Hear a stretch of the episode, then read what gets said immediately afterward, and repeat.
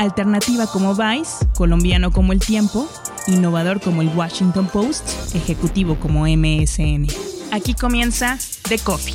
Grandes historias para grandes storytellers. Un podcast con el sabor de Story Baker por Mauricio Cabrera.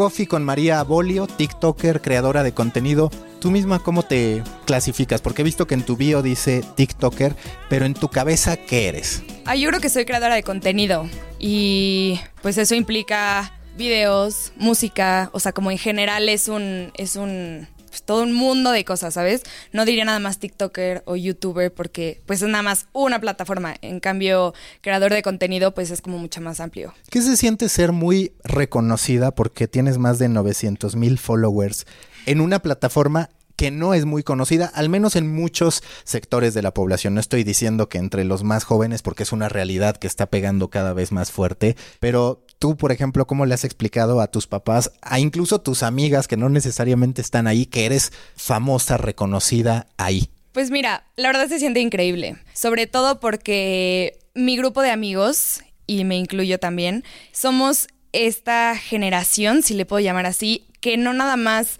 crea videos y ya. ¿Sabes? Es como una creación de videos que te van a dejar un mensaje o que te van a hacer reír un rato, pero súper sanos, ¿sabes? O sea, como que realmente intentamos que la gente vea que no todo es badabun, no todo es chisme, no todo es, ¿sabes? Que, que da tristeza que sea así. A mí, la verdad es que no sé si me consideraría reconocida. O sea, yo no siento que esté como en ese punto en el que sea así súper conocida y todo el mundo me conoce, ya sabes. No, pero se siente súper bonito cuando en la calle me reconocen, sobre todo porque pues al estrenar mi primer sencillo, eh, me ven en la calle y lo primero que me dicen es, me encantó tu canción. Entonces eso me llena el corazón y es como, ok, algo debo estar haciendo bien. ¿No? Y entre amigos, pues ya sabes, al principio, cuando iba empezando, que ya tenía bastantes seguidores, pero no como ahorita, si era de que, ay, la influencer, este, sí, amigos, miren, me acaba de llegar este paquete, ya sabes, y me hacían una burla horrible. Y hoy en día, la verdad es que tengo su apoyo muchísimo, pero sabes, es muy complicado. Eh, eh, no explicar, pero por ejemplo, a mí me cuesta mucho irme de viaje y grabar contenido porque mis papás es algo que no entienden. Entonces ir caminando y decirles, espérame, grábame aquí, voy a hacer esto, es como, ¿qué? ¿No? Y mis amigos igual, o sea, si tú no estás metido en el medio y no estás haciendo ese tipo de videos y no sabes de qué tipo de videos estás hablando, es muy complicado. Entonces, eso es, eso es a mí, por ejemplo, lo que más me cuesta. Pero siempre me han apoyado muchísimo, siempre han estado ahí. Siempre es como, ay, la influencer, no sé qué. Igual yo soy la más feliz de darles consejos siempre, porque, pues, al estar involucrado en la música, por ejemplo, que ahorita, este, no nada más es sacar música, sino también darle difusión en redes y así, yo soy la más feliz en, en ayudarles en lo que puedo.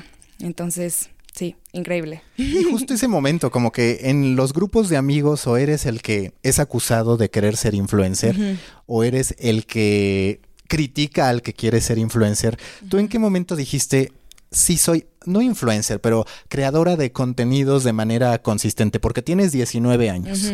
Empezaste en YouTube por ahí de 2012, 2000, sí, o sea, súper sí, chica. chiquita. ¿En qué momento ya dijiste, sí me voy a dedicar a esto, aunque me estén troleando mis amigos? Porque es cierto que en algún momento parece que actúas como influencer, pero todavía no lo eres. Claro. Entonces, ¿cómo te convences de, yo lo voy a seguir haciendo independientemente No, y te de voy lo a que pase"? decir, o sea, la cosa también, por ejemplo, ayer escuché a unas niñas decir de que, ay, se cree influencer, no sé qué, y neta sentí tan feo, porque a ver, si tú no te la crees, la gente no se la va a creer.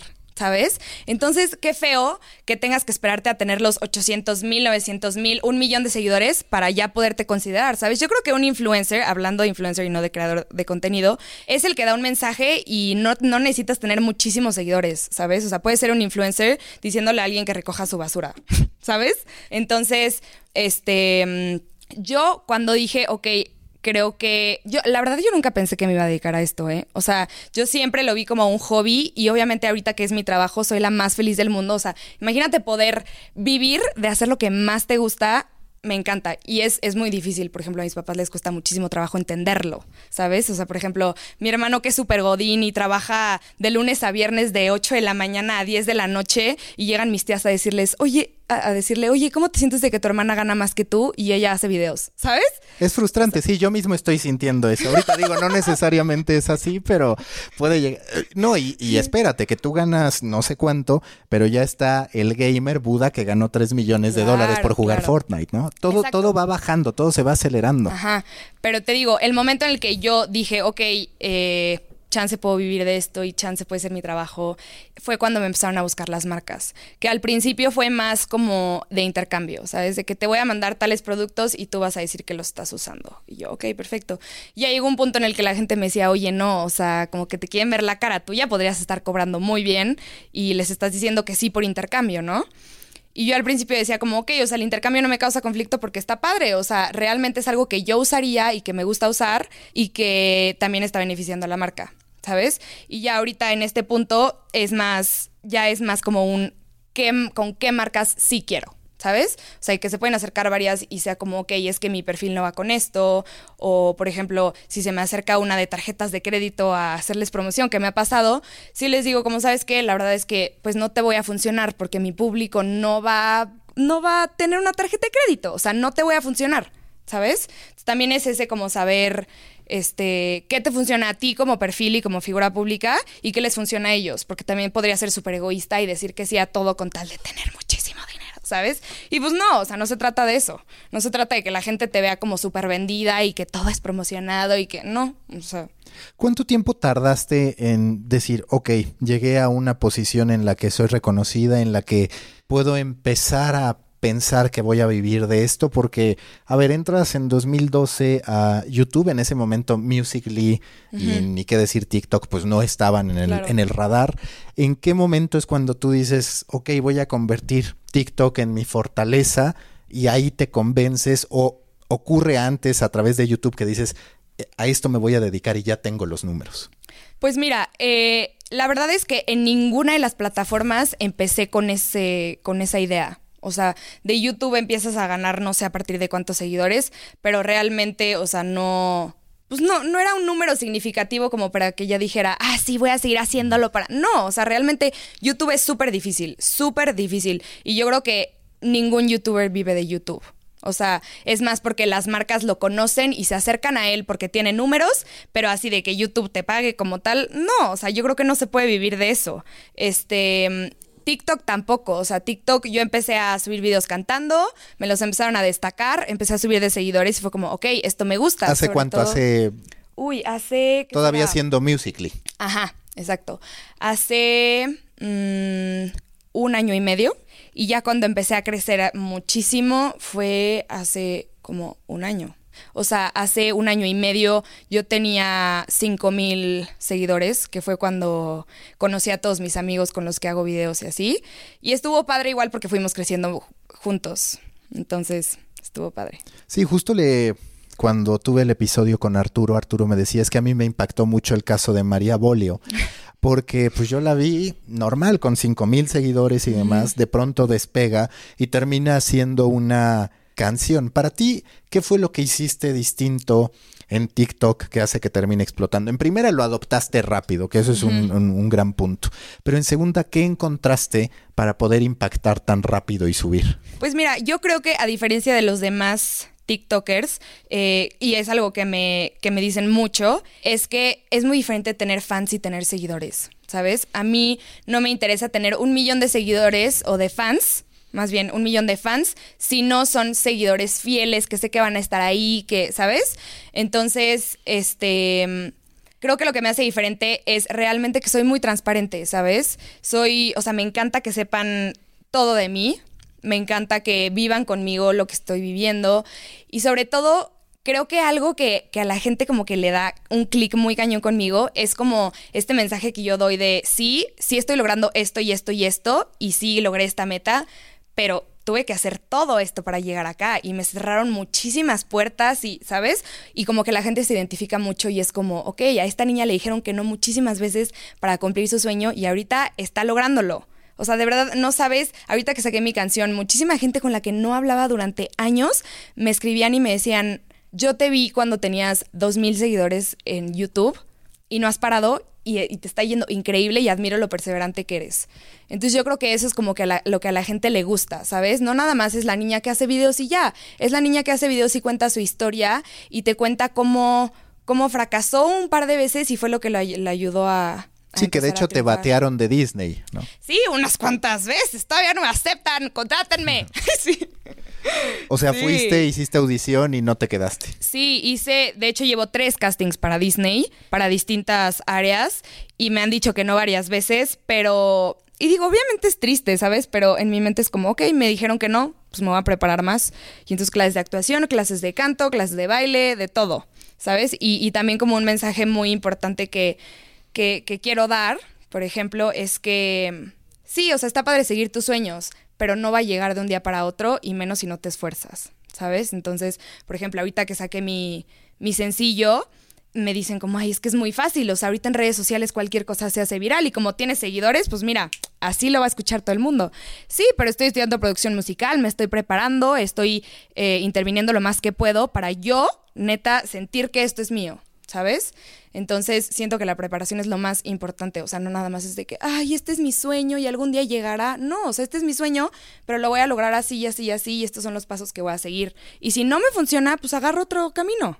Antes eras niño, eras adolescente y decías, quiero ser esto. Ahora ha cambiado mucho porque ahora más que quiero ser esto es quiero hacer esto, quiero hacer esto, quiero hacer esto, ¿no? Ya no dices, quiero ser doctor, quiero ser, sino más bien lo vas llevando por objetivos tangibles. ¿Tú en qué momento dijiste, quiero ser cantante? ¿Fue desde antes de ser TikToker, YouTuber o es como que algo creció? No, mucho antes. Yo desde chiquita sabía que era lo que quería hacer. Y por ejemplo, mis papás sí, siempre me han apoyado, pero pues obviamente en el momento en el que estaba en preparatoria y me decían de que, ay, este, segura que quiere estudiar música, no sé qué, pues a mí la verdad me empezó a llegar la duda. Porque decía, si mis papás no creen en mí, o creen que no soy lo suficientemente capaz, es por algo. Y si me quieren, me lo están diciendo, ¿no?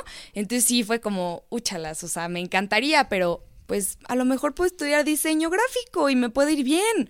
O me gustan mucho los niños, pedagogía, ¿no? Y entonces, este mm, pues empecé como a, desviarme a otro lado, como para ver qué era lo que quería. Y por más, por más, por más que me, que me, intentaba alejar de la música, siempre regresaba y regresaba. Y era como, oye, aquí estoy, mira, hay una nueva canción, la puedes cantar, ya sabes. Como que siempre a cualquier lado al que iba, este, cualquier cosa que hacía, como que la música siempre pasaba por mi mente, siempre se asomaba. Y fue cuando dije, no, o sea, esto es lo que quiero hacer. Y te voy a contar algo que que fue lo que hizo a mis papás darse cuenta que realmente podía. Y es que cuando me gradué de preparatoria hice audición para Berkeley, que es la mejor universidad de música del mundo. Este, y la verdad no tenía las tablas suficientes para la audición, porque nunca había estudiado música. Y mi mamá no me decía a mí, pero le decía a los demás, es que me da miedito porque si le dicen que no, se va a deprimir horrible, ya no va a querer hacer nada, se va a desanimar y me aceptaron. Y aceptan al 15%. Y entonces mi mamá cuando me aceptaron sí me dijo, ¿sabes qué? Esto es lo que yo pensaba y me demostraste que estaba mal y que eres capaz y que era lo que tú querías y que luchaste para lograrlo. Entonces ahí fue cuando ellos dijeron como, ok, es, es como muy perseverante y lucha por lo que quiere como puede. ¿No? Entonces el apoyo siempre ha estado ahí, pero les agradezco también mucho el desconfiar a veces, porque es lo que me hace demostrarles que sí puedo, ¿sabes? Cuando tienes que estar haciendo este contenido de manera constante, porque además nos pasa a cualquiera de nosotros, ¿cómo haces para salir y grabar un TikTok para salir y grabar un video cuando estás con ganas de no hacerlo, porque independientemente de si ya alcanzaste el éxito, es decir, mañana puede pasar algo y no tienes ganas de hacerlo, ¿no? ¿Has tenido un momento en el que digas, no lo voy a hacer, como has estado tentado a decir, voy a dejar de publicar un tiempo, que sí te afecta más la crítica por alguna situación en particular? Muchas veces. Por las críticas, la verdad, no, porque desde el principio sabía que iban a estar ahí. Entonces, no. O sea, como que sí me han llegado, a veces sí me han hecho sentir mal, pero no como para decir, ok, ya no lo voy a hacer. Sí ha habido días en los que digo, eh, no estoy muy animada. En general, lo que hago es que cuando no me siento con muchas ganas de grabar, no grabo. Y cuando tengo muchas ganas de grabar, grabo muchos videos y los voy subiendo poco a poco, ¿sabes? Porque grabar diario sería una locura. A veces sí lo hago, pero es muy difícil. y no tengo las mismas ideas todos los días, ¿no? Pero en el sentido como dejarlo por un tiempo, solamente me ha pasado con YouTube. YouTube es súper difícil, súper, súper difícil. TikTok, desde que empecé en Musically, te lo juro que no han pasado más de dos días en, en los que no suba. O sea, soy súper constante, lo disfruto, me gusta. Y sabes, si alguna vez me siento desanimada, eso es lo que me anima. O sea, meterme a TikTok, ver algunos videos, sacar algunas ideas, que se me ocurra algo y grabar. O sea, en TikTok la verdad es que nunca me ha pasado.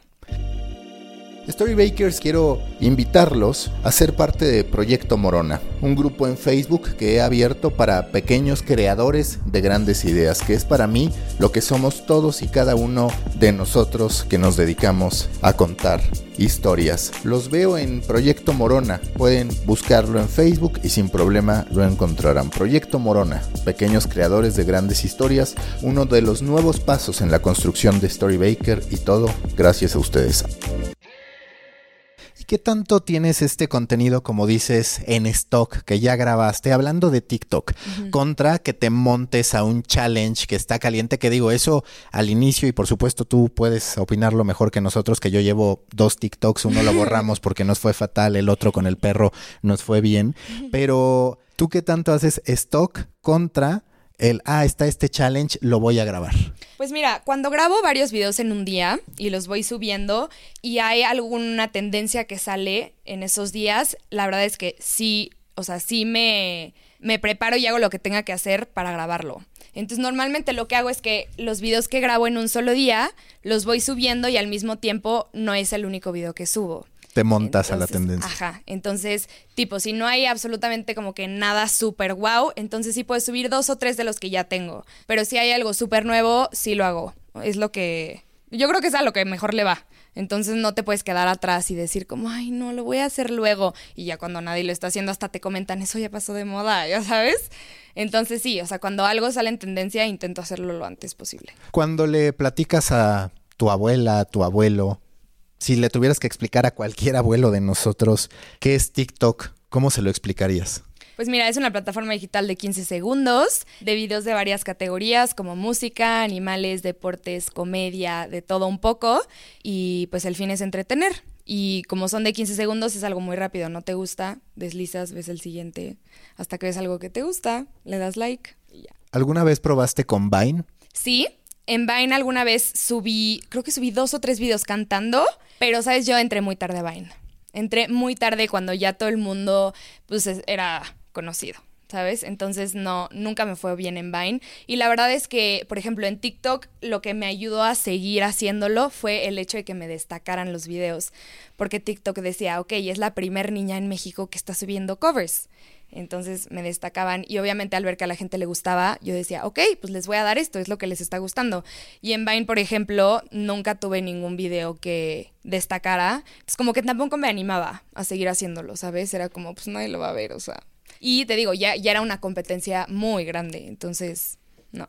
¿Y qué tan relevante? Porque yo justo le, comentaba a Arturo, o le preguntaba qué tanto está el creador de TikTok, que de manera orgánica ahí creció, y el que simplemente de YouTube traslada su audiencia a TikTok. Tú eres un caso al revés, por así decirlo. Eres, digo, sí tenías ya eh, cierto alcance en YouTube, pero lo cierto es que hoy tu gran, gran fortaleza es eh, TikTok. Tú ¿Cómo sientes que cambia esa narrativa cuando ves a los grandes referentes de TikTok? ¿Qué tanto si es un youtuber que se pasó contra gente orgánica que creció en TikTok? Pues mira, yo creo que es muy diferente, porque al ser youtuber ya tienes una super audiencia y más bien los youtubers que se pasan a TikTok es para ganar otro tipo de audiencia. Más joven posiblemente. Sí, y que buscan otro contenido también, porque te digo, TikTok es bastante sano. Entonces, es, más bien como, o sea, yo la verdad creo que los que de YouTube se van a TikTok es más por compromiso, ¿sabes?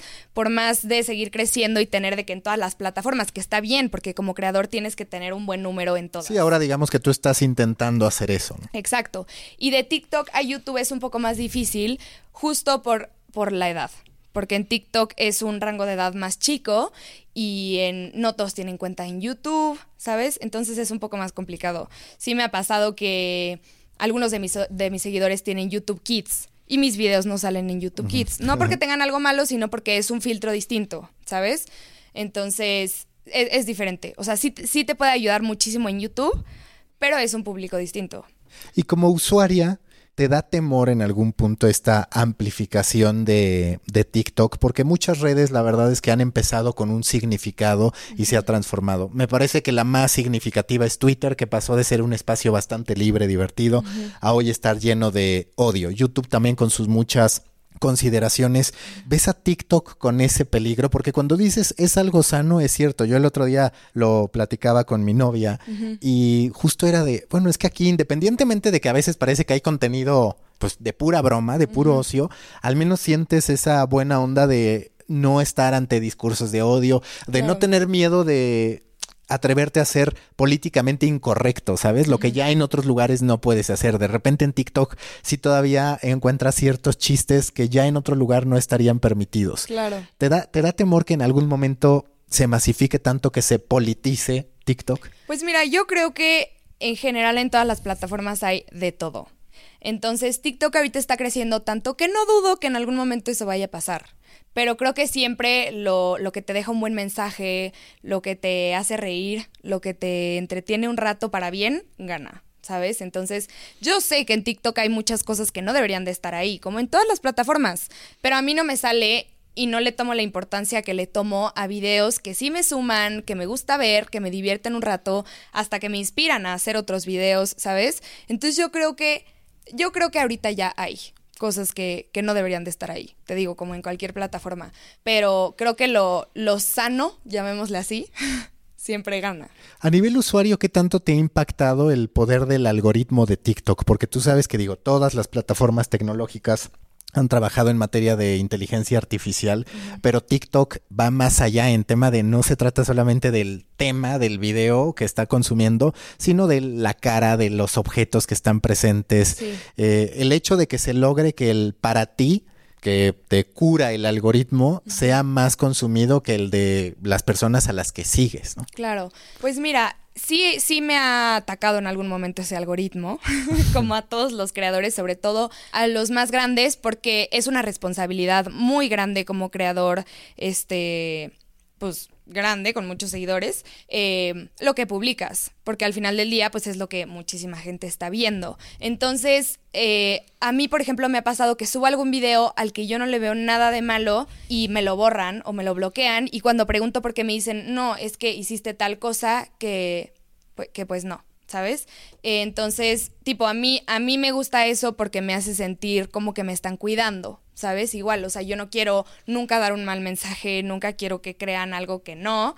Entonces, este, pues a veces sí enoja tantito, ¿no? Que sea como le eché muchísimas ganas este video y me lo borraron. La verdad, me han borrado un video, o sea, no, porque te digo, mi contenido no es así súper, ¿no? Pero, eh, pero te digo, es como una manera de cuidar, ¿no? Y también, eh, por ejemplo, el, el, algoritmo, no sé si te lo explicó Arturo, lo que, lo que pasa es que para que llegue a para ti, tiene que un porcentaje de tus seguidores haber interactuado con ese video. Entonces, cuando uno de nuestros videos no llegan a para ti, sabemos que a lo mejor no estamos conectando tanto con nuestros seguidores y es lo que nos hace falta. Entonces, que es muy raro, porque como creadores grandes, pues la gente siempre quiere estar pendiente de ti y ver qué estás haciendo. Pero sí pasa. Y entonces es tu trabajo como creador ver qué estás haciendo mal, que la gente no está interactuando contigo, ¿no?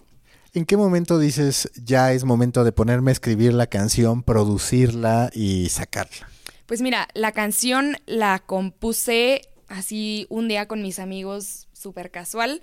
Este, yo la verdad desde hace tiempo ya quería sacar algo, sobre todo porque en mis redes sociales me decían mucho como, oye, sí, cantas padrísimo y nos encantan tus covers, pero ya queremos algo original, o sea, algo que sea tuyo y que podamos cantar y que digamos es de María Bolio. La cosa es que a mí me daba cosita, me daba miedo porque decía, es que no quiero sacar una canción y que la escuchen mis tías. O sea, no, quiero tener un, un fan base que, sepa que les va a gustar, algo que sepa que les va a escuchar y que es para ellos al final del día, ¿sabes? Estaría horrible y me hubiera dado muchísima tristeza, que gracias a Dios no fue así, trabajar tan duro para algo que al final no tuviera resultados. Sobre todo si, si lo, el trabajo fue para que ellos lo disfrutaran, ¿sabes? Entonces sí me esperé un rato a, a, decir, ok, ya estoy lista. Y de hecho, hasta unos meses antes de sacarla, yo ya decía, ya, ya la quiero sacar, ya la quiero sacar, ya la quiero sacar. Pero también es un proceso muy largo. Entonces, sí fue como un, me urge sacar algo, pero no voy a sacar algo que esté mal hecho.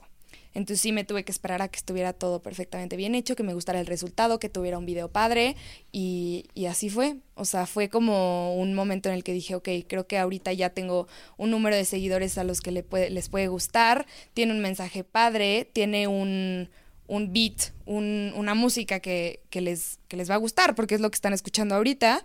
Este, y como te he dicho durante todo este tiempo, pues con un mensaje como más sano, ¿sabes? No es cualquier reggaetón, no es cualquier ¿no? Cuando tú analizas te puedes convertir en una especie de parteaguas, porque así como hay youtubers que después lograron posicionar su canción. En este caso, tú digamos que primordialmente eres una TikToker que logra posicionar su canción. Ya has dimensionado eso y tuviste en algún momento alguna referencia de, ah, estos casos youtubers que logran después convertirse en un éxito interpretando? Pues mira, la verdad es que yo nunca he querido, y hasta hoy en día, que me vean como una TikToker o youtuber que, que, saca su música, porque hoy todo el mundo hace eso, todos los youtubers, como que ya no tienen de dónde sacar, entonces es como, ah, música, autotune, ¡pum! Listo, ¿sabes? Y la verdad es que en ese sentido sí me da un poco de coraje porque pues el autotune les hace todo. ¿sabes? En cambio, los que estudiamos eso, los que tenemos un talento que durante años han estado puliendo para que neta esté lo mejor posible, pues tenemos una, una este, oportunidad más baja, ¿no? Este, entonces te digo, yo realmente desde que empecé en redes sociales, siempre supe que lo quería direccionar hacia, hacia la música. Y desde que empecé, aunque no sabía si iba a sacar mi propia música aún o no, la gente sabía que canto, bueno, sabe que canto, este, luego me piden canciones, entonces como que yo realmente no, no, no, no, me considero una youtuber o una TikToker que sacó música, me considero más bien una cantante que crea contenido.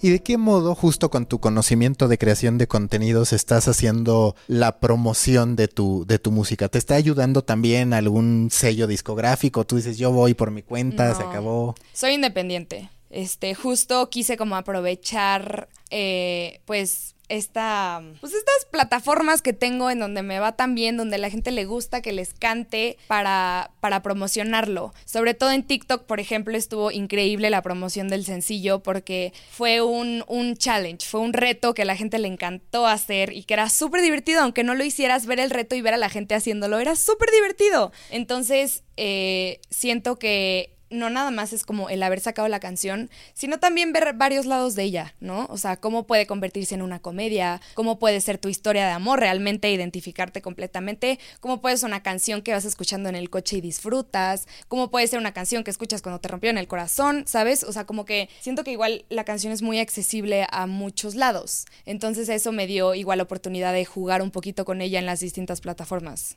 ¿Cómo fue el challenge? Es decir, la gente tenía que hacer algo con la letra, eh, retratar lo que tú estabas diciendo y ellos actuándolo, por así decirlo. Exacto. El challenge es en una parte de la canción que dice, y mira cómo te toma la mano cuando yo muero por ti. Entonces, de lo que se trataba era de ir a unas escaleras eléctricas donde hubiera unas que subieran, unas que bajaran y agarrarle la mano a alguien que fuera como bajando o subiendo. Y pues obviamente la gente se saca muchísimo de onda. Entonces, como mira cómo te toma la mano y tú le agarras la mano al, al de al lado y nada más es como, ¿qué haces?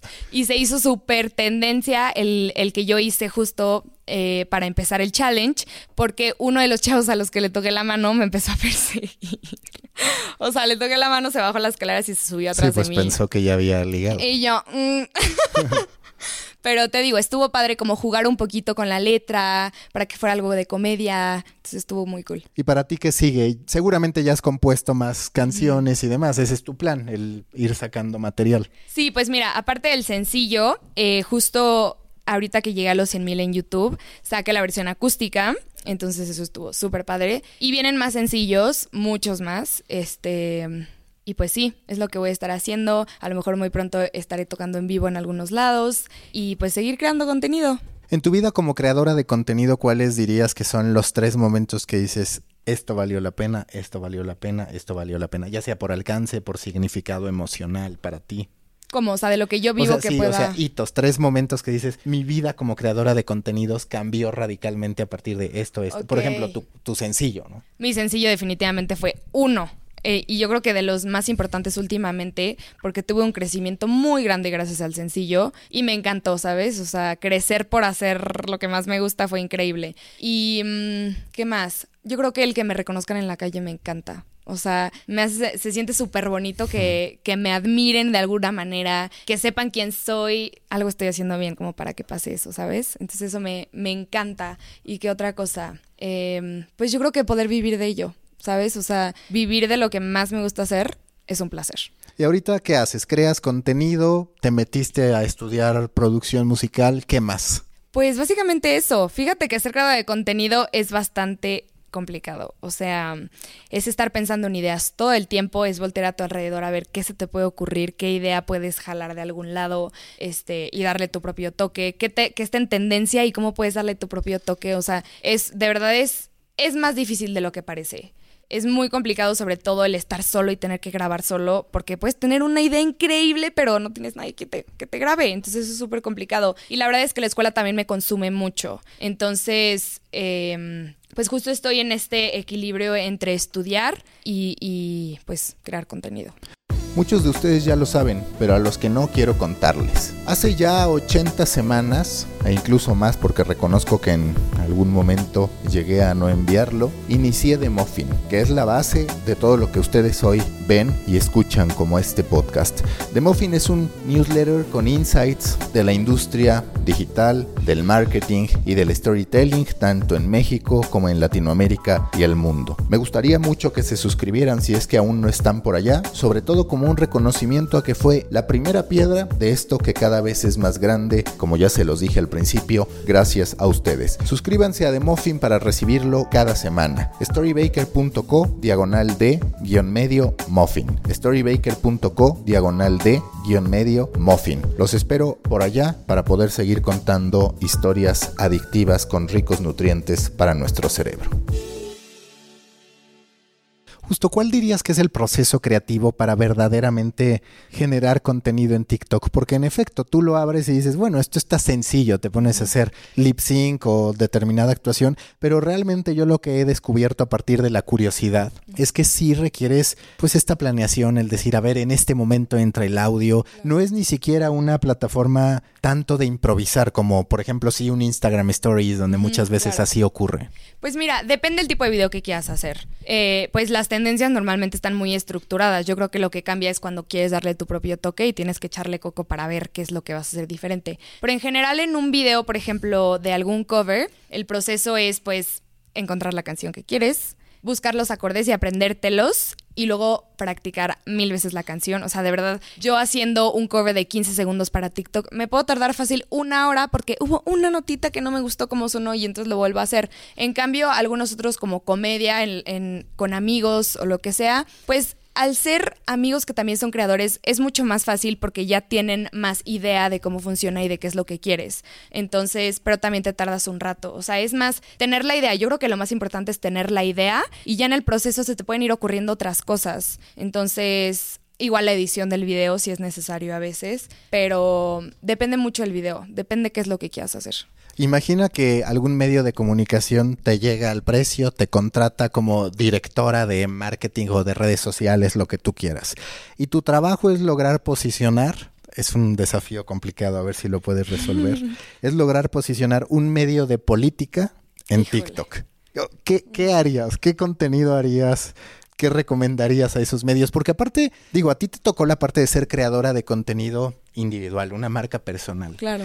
Hay muchos medios de comunicación que de manera natural van en desventaja contra el vínculo emocional que se puede construir entre una persona y sus seguidores. Esa es Claro. la gran complejidad de los medios. Si tú fueras un medio, ¿cómo atacarías, por ejemplo, TikTok? Ay, pues es muy difícil. O sea, ahorita que dijiste de política, por ejemplo, yo cero sé de política. Entonces sería algo muy complicado, pero digamos que supiera. Yo creo que lo más importante es la constancia y que la gente se, se identifique contigo. Y en política no sé cómo funcionaría eso. Pues tal vez digo, frases de... A, a mí, por ejemplo, lo que se me ocurría, que se frustró porque mi novia no quiso grabar, pero bueno, era agarrar frases de López Obrador, de las como reconocidas y ahí incorporarlas, ¿no? Pero es de esas ideas elementales. O de repente veo lo que hace Pictoline, que es como ilustrar la canción, que digo, eso no es de política, ¿no? Pero ese tipo de elementos. Pues sí, por ejemplo, este, los memes que son tan comunes hoy en día en TikTok es no súper común, pero sí ves de repente gente que un meme, que es una imagen, la convierte en una escena para hacer comedia. Entonces, y eso que hay muchísimos memes de política, entonces también podría ser como un camino, ¿sabes? Algo que la gente, por ejemplo, las frases de Andrés Manuel, a lo mejor ni siquiera tendrías que decir que es suya y la gente ya sabría. Exacto. ¿no? Entonces, este, sí, o sea, yo creo que algo que la gente sea muy fácil de identificar, algo con lo que se relacione, porque obviamente alguien de Colombia, por ejemplo, sabría que es de Andrés Manuel, pero pues no le daría risa, ¿no? O sea, no sería lo mismo. Entonces, algo con la que la gente se identifique, que sepa de dónde es y la constancia. La constancia es lo más importante. Y justo esto que decías de que sea afín, que la gente lo, lo conozca, una de las particularidades de TikTok es cómo tu contenido puede viajar por todo el mundo de manera mucho más eh, natural. Se trata de estar en la misma tendencia y entonces Sí. no importa la nacionalidad.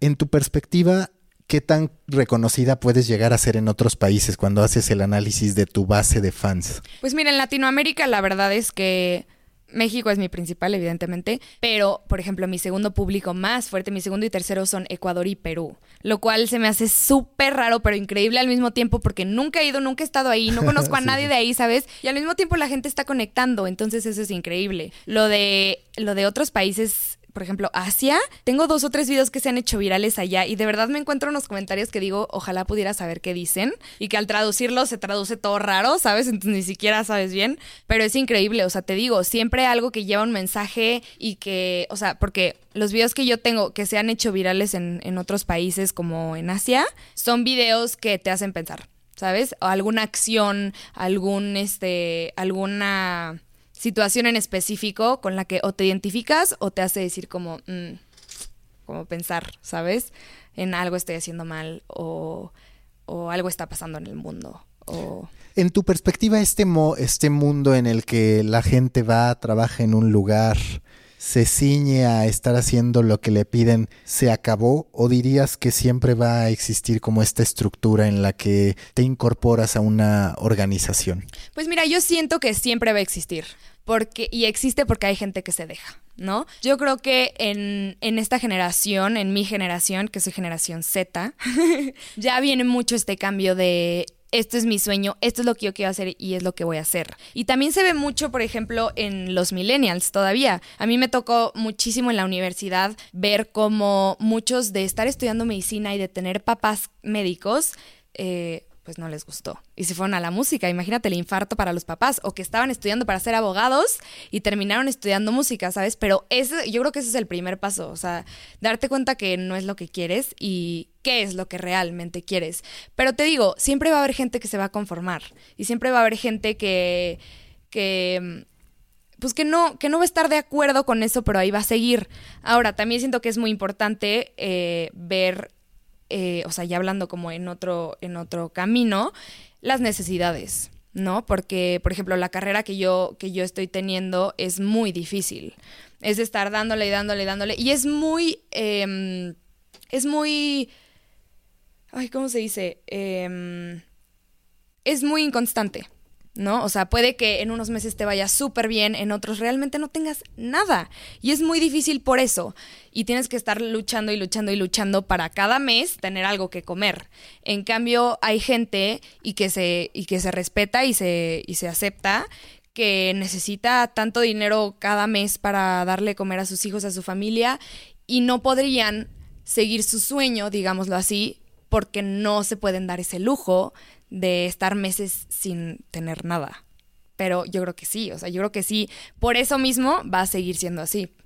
Oh, y la parte más importante de lo que mencionas que es empezar, que es algo que a ti te ocurrió pues desde que abriste tu canal de YouTube, es empezar lo antes posible, Sí. ¿no? Porque antes vivías bajo esta estructura de termina la universidad y empieza entonces a buscar trabajo y demás.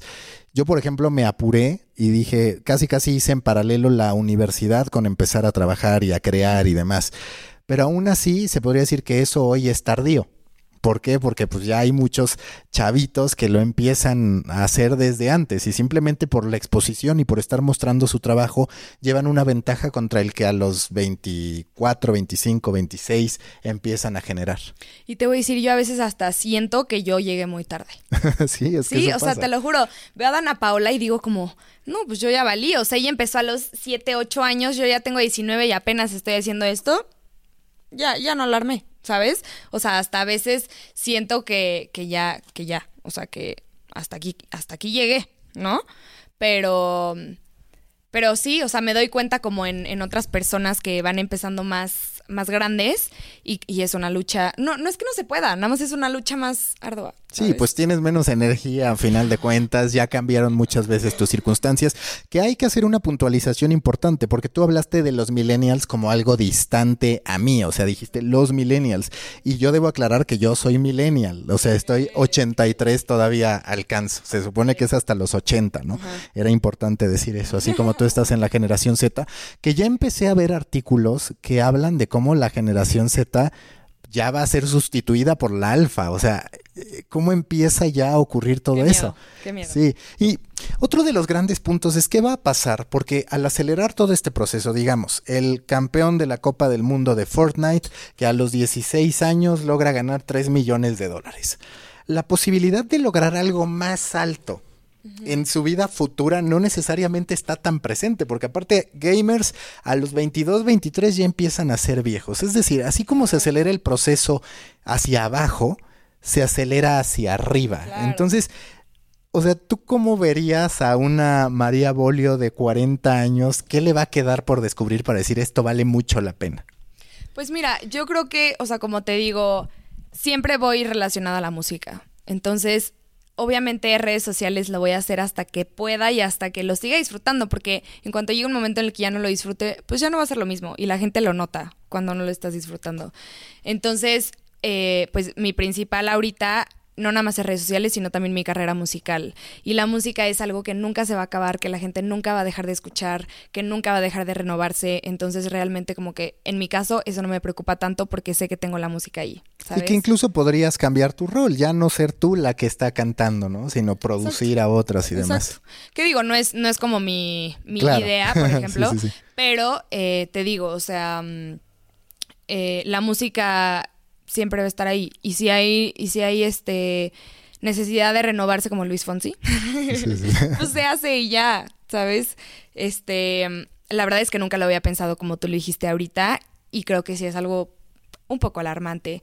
Pero Es que yo soy pesimista, por eso de pero ¿sabes repente qué? planteo. Yo creo que tenemos que llegar ahí para ver Sí. qué. O sea, tenemos que llegar ahí para ver qué, qué otro. O sea, si ya llegaron a lo más alto, entonces ¿qué va a ser lo siguiente más alto? ¿Y qué tienes que hacer para llegar ahí? ¿Sabes? Pero yo siento que tenemos que estar viviendo esa situación como para decir, ok, este, esto es lo que está pasando, ¿qué puedo hacer yo para hacer mejor?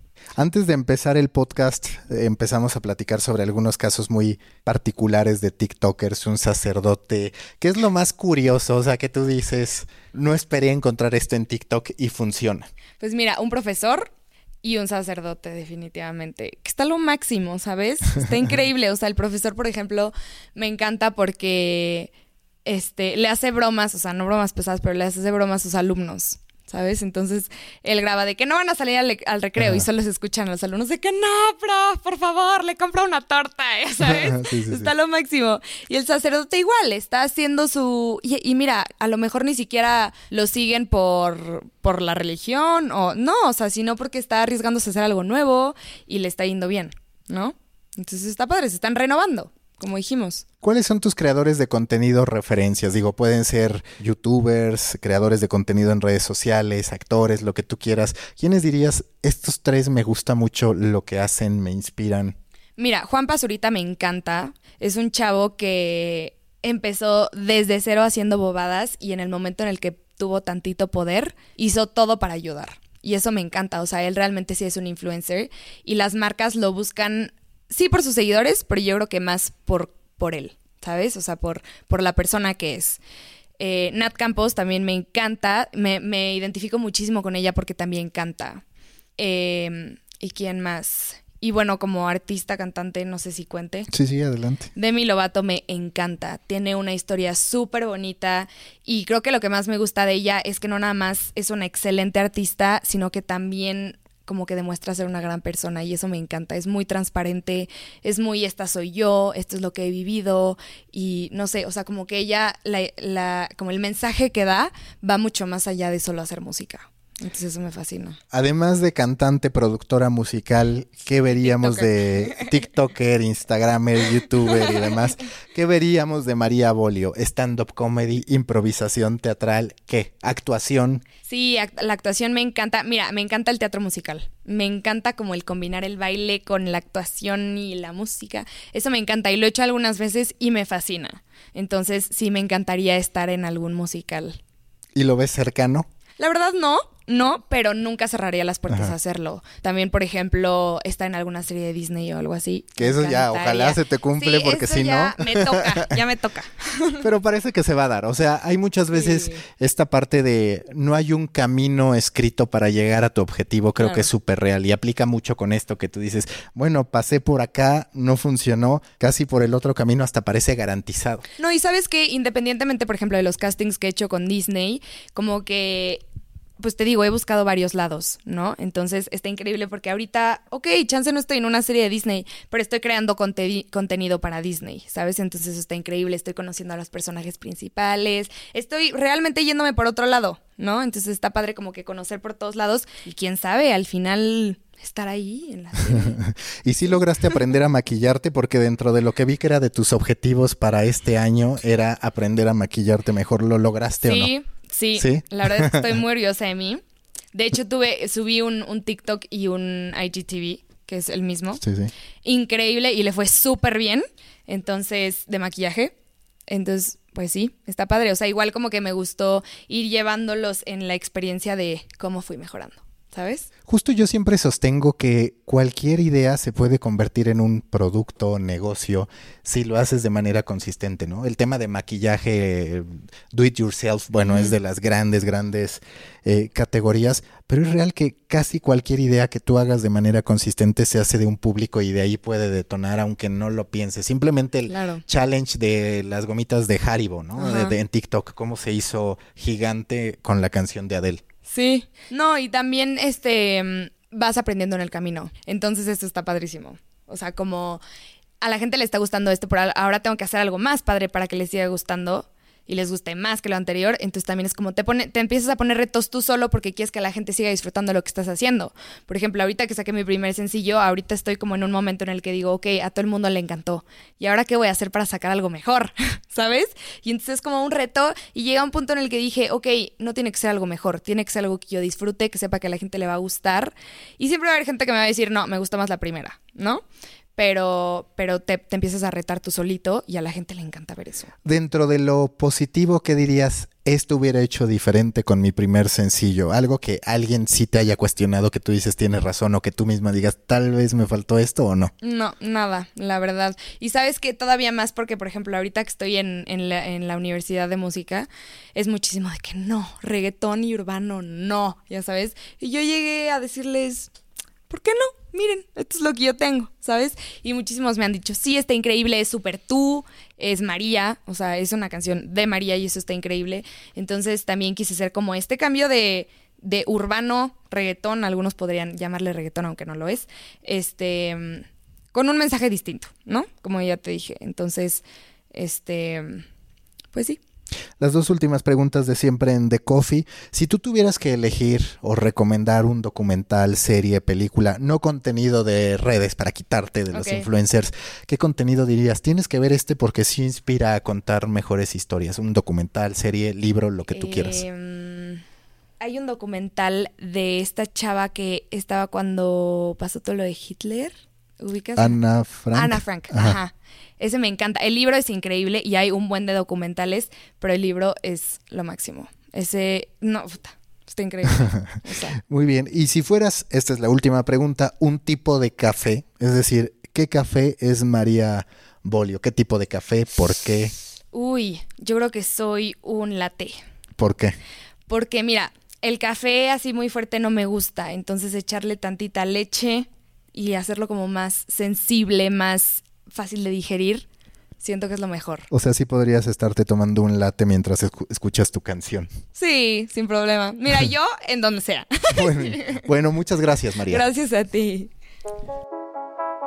Busca la próxima semana un nuevo episodio cargado de emprendimiento, endulzado con grandes historias y narrado por grandes storytellers. Suscríbete a The Coffee, un podcast de storytellers para storytellers. Un producto de Storybaker por Mauricio Cabrera.